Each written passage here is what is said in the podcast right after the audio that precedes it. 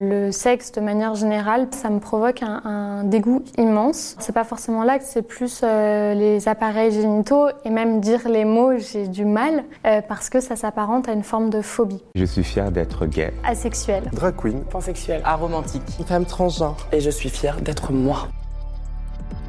Je m'appelle Anna et je suis fière d'être asexuelle.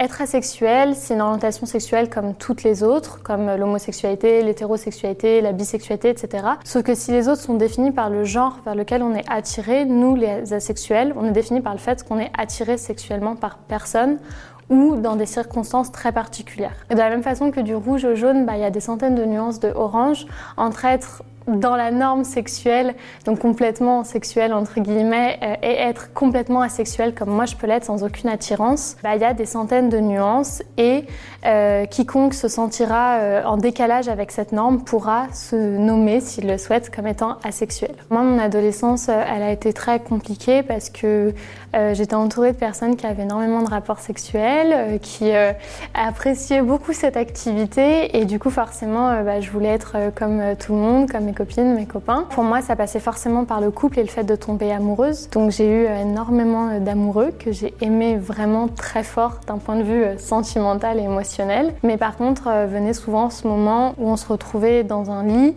l'autre commençait à s'émouvoir de la situation et moi, euh, euh, il se passait strictement rien, si ce n'est un énorme dégoût. J'aime à parler presque de quelque chose de phobique parce que vraiment, quand on me dit bah ouais, mais c'est parce que t'as pas bien essayé, c'est parce que parfois faut t'y confronter pour aimer ça et tout. Pour moi, c'est vraiment comme si euh, on me mettait, j'en sais rien, des limaces sur le visage. C'est comme si quelqu'un me crachait dessus et me disait, mais si, je te jure, tu, dois aimer ça, tout le monde aime ça. En fait, c'est vraiment quelque chose que je trouve euh, euh, dégoûtant. C'est pas forcément l'acte, c'est plus les appareils génitaux et même dire les mots, j'ai du mal.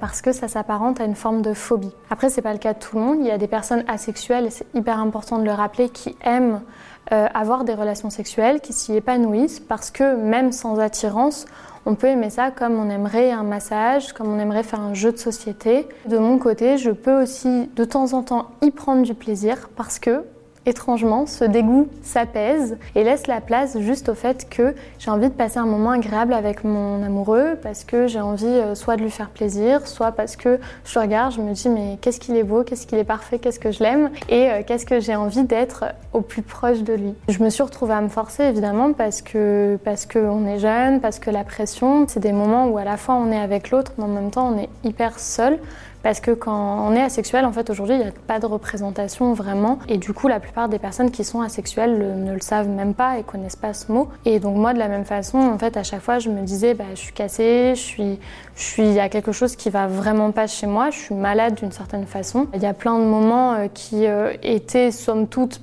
trop mal, on va dire, qui ont dû s'arrêter parce que euh, euh, parce que aussi tout d'un coup mon corps il se mettait à trembler. En fait, mon corps il exprimait le refus plus que moi je ne le faisais. Je me mettais à pleurer.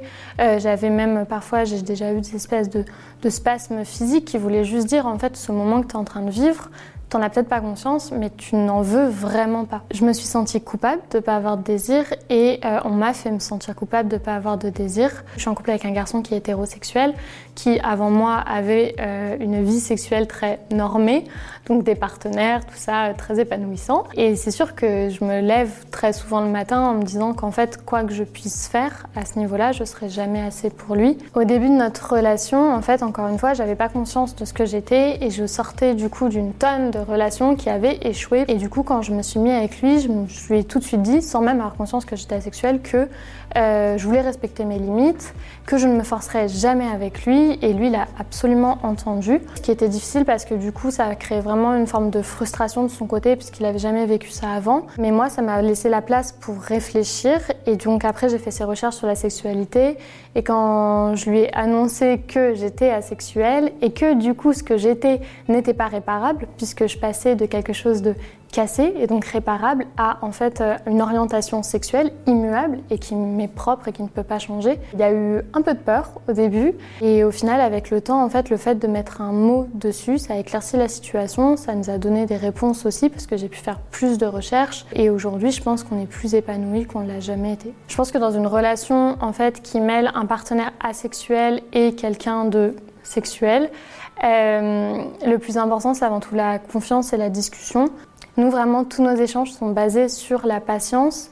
Et il y a quelque chose qu'on a mis en place dès le début qui nous a énormément aidé, c'est que l'un comme l'autre, en fait, on sait qu'on ne se comprendra pas à ce niveau-là, parce que lui, il ressent de l'attirance, je n'en ressens pas, je n'en ressens jamais.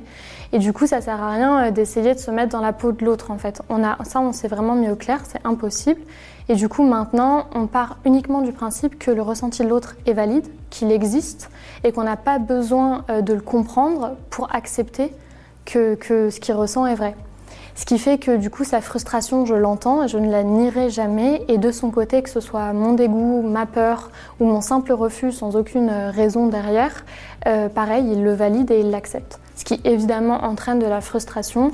Mais aussi, ce qu'on se dit, c'est qu'il y en a dans tous les couples. Il y en a qui habitent à 600 km l'un de l'autre. Il y en a qui veulent, il y en a un qui veut un enfant, pas l'autre bon bah nous on est comme ça et, voilà quoi. J'ai fait mon coming out à mes parents euh, quand j'ai commencé à en parler sur les réseaux sociaux. Là-dessus ils ont eu de très bonnes réactions et en fait ça a même lancé des discussions super intéressantes avec ma mère parce que je pense que particulièrement chez les femmes c'est quelque chose qui est assez courant de savoir que on a une tante, une amie euh, qui aime pas coucher. Euh.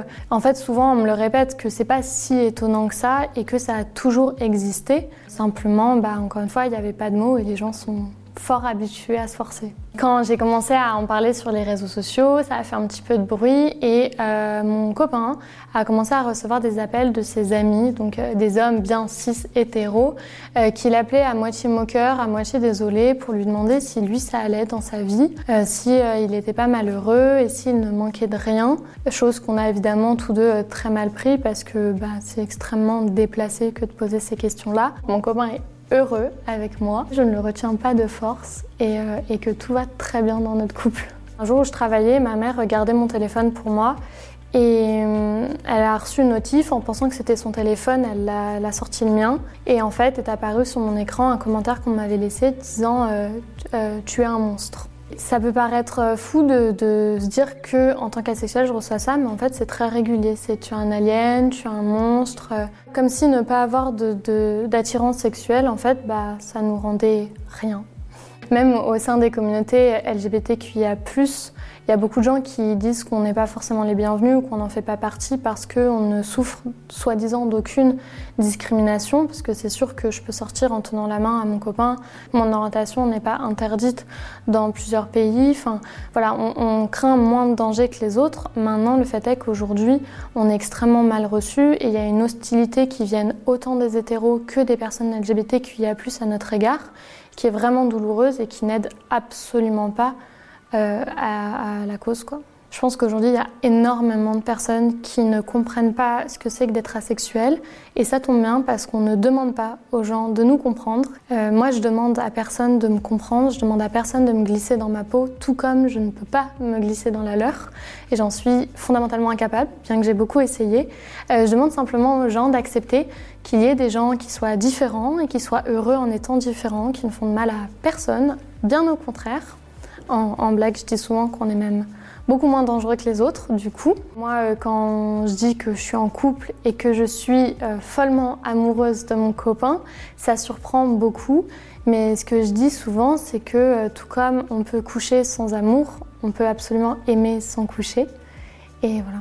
Les gens pensent souvent que les asexuels ne peuvent pas être en couple, mais ils pensent aussi que euh, on ne peut pas avoir d'enfants ou qu'on n'en veut pas. Et ça a d'ailleurs été une des premières questions que mon entourage m'a posées. Mais alors, du coup, euh, tu comptes avoir des enfants? La réponse est oui. Je ne sais pas trop encore comment euh, je vais les faire. Peut-être qu'on pourra s'immiscer dans ces petites brèches que j'ai de temps en temps pour faire un enfant, mais je ne sais pas encore. De temps en temps, je peux éprouver un peu de tristesse à me dire que je suis asexuelle parce que, encore une fois, hein, on est un peu écrabouillé par cette société qui nous impose ces normes sexuelles. De temps en temps, ça peut créer un peu de regret et de me dire que euh, j'aurais préféré être dans un sens comme tout le monde. Mais de manière générale, je suis plutôt fière de ce que je suis. Je suis aussi fière de ce que j'ai accompli. Et je suis fière de ma communauté en fait qui avance, qui évolue. On parle de plus en plus de nous. Et j'aime à croire qu'il y a de plus en plus de personnes qui prennent conscience de ce qu'ils sont et, euh, et du fait qu'ils sont justement pas cassés. Et après, la question qu'on pourrait se poser, c'est est-ce que c'est lié, euh, parce que comme je vous disais, j'ai eu des rapports qui du coup ont été forcés et où je me suis forcée. la question que je me suis posée pendant très longtemps, c'est est-ce que ce sont ces traumas, parce que ce sont devenus, qui ont euh, provoqué, entre guillemets, mon asexualité, ou est-ce que euh, je suis née comme ça? Et c'est un vrai débat au sein de la communauté que de savoir si la sexualité est innée ou acquise. Et dans mon cas, j'ai décidé de ne pas me poser cette question parce que simplement, c'est juste savoir qui est venu le premier entre la poule et l'œuf. Est-ce que j'étais déjà asexuelle et du coup, euh, cet acte, bah, je me suis forcée parce que j'étais asexuelle et j'en avais pas envie? Ou est-ce que c'est cet acte qui a provoqué le fait que j'étais asexuelle parce que j'étais juste trop jeune? Je le saurai jamais. Et, euh, euh, parmi euh, mes adelphes asexuels, il y en a plein qui n'ont jamais rien vécu, qui se sont jamais renforcés et qui sont nés comme ça. Donc.